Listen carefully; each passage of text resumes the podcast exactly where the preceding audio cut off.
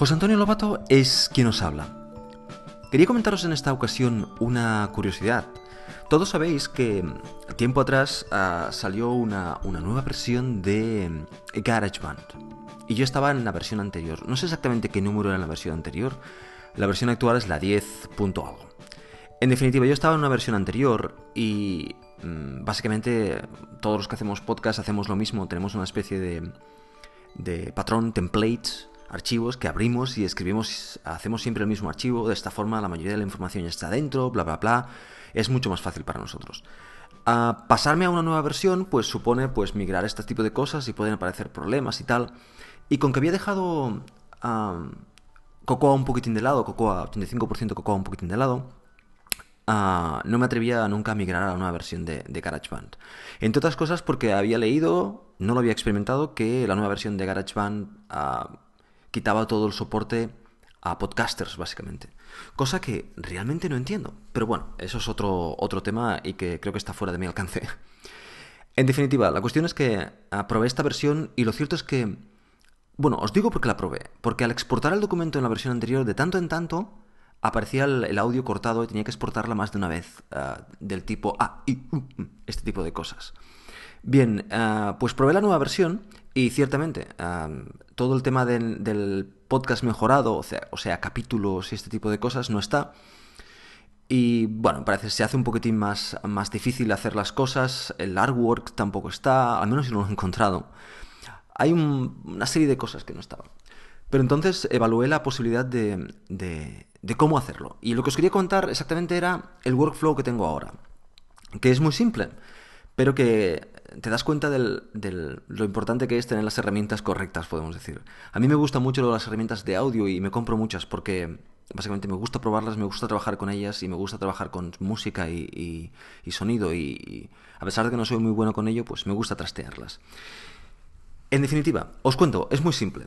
Uh, primero tengo, para grabar utilizo Audio Hijack 3, que es la nueva versión de esta herramienta y lo cierto es que es preciosa. Es un entorno gráfico muy, muy simplista, pero al mismo tiempo muy, uh, muy agradable con el cual trabajar. Y, bueno, pues aquí tengo también mi template 85% Cocoa, en el cual pasa el audio por un ecualizador, después uh, se envía al output device, pero también se envía a, a dos grabaciones diferentes. Bueno, lo tengo montado uh, de una forma muy fácil porque todo es gráfico, es arrastrando iconos y tal. Muy bien, pues aquí hago mis grabaciones y cuando tengo ganas de grabar, pues eh, lanzo el micrófono y eh, lanzo esta aplicación, abro esto y a grabar. También puedo grabar de Skype y tal, pero es cosas que todavía no he probado con esta nueva aplicación. En definitiva, de aquí lo que saco son los audios. Entonces el día que voy a montar, hablo la nueva versión de, de, de GarageBand, que ya me he hecho mi template en el cual pues básicamente pues no hay ni capítulos, ni, ni hay tags, ni nada y arrastro los audios allí y los ordeno correctamente. Quiero decir, primero la intro, baja el volumen, bla, bla, bla. Este tipo de cosas para que quede más o menos todo, todo correctamente. Cuando está todo correctamente, exporto. Y una vez he acabado la exportación, entonces lo abro con una aplicación que se llama Fission. Fission es de la misma, bueno, no sé exactamente, es de, de Rogomiva. Y creo que es de la misma gente de Audio Hijack, sí. Y con esta aplicación, es una aplicación que me gusta tener porque me sirve para cortar audios y tal. Con esta aplicación se puede hacer un, una, un podcast con capítulos. Y entonces lo que hago es en, en, en, en uh, GarageBand me he apuntado los momentos en el tiempo en el cual quiero poner los capítulos. Y entonces voy allí, uh, pongo los capítulos y aprovecho además para poner los tags y a ponerle el icono y todas estas cosas que antes hacían en, en iTunes. Uh, poner los tags correctos y tal. Lo hago aquí. De esta forma, cuando salgo desde aquí, ya puedo arrastrar directamente a iTunes y verificar que, todo está correcto con capítulos y tal antes de uh, subirla.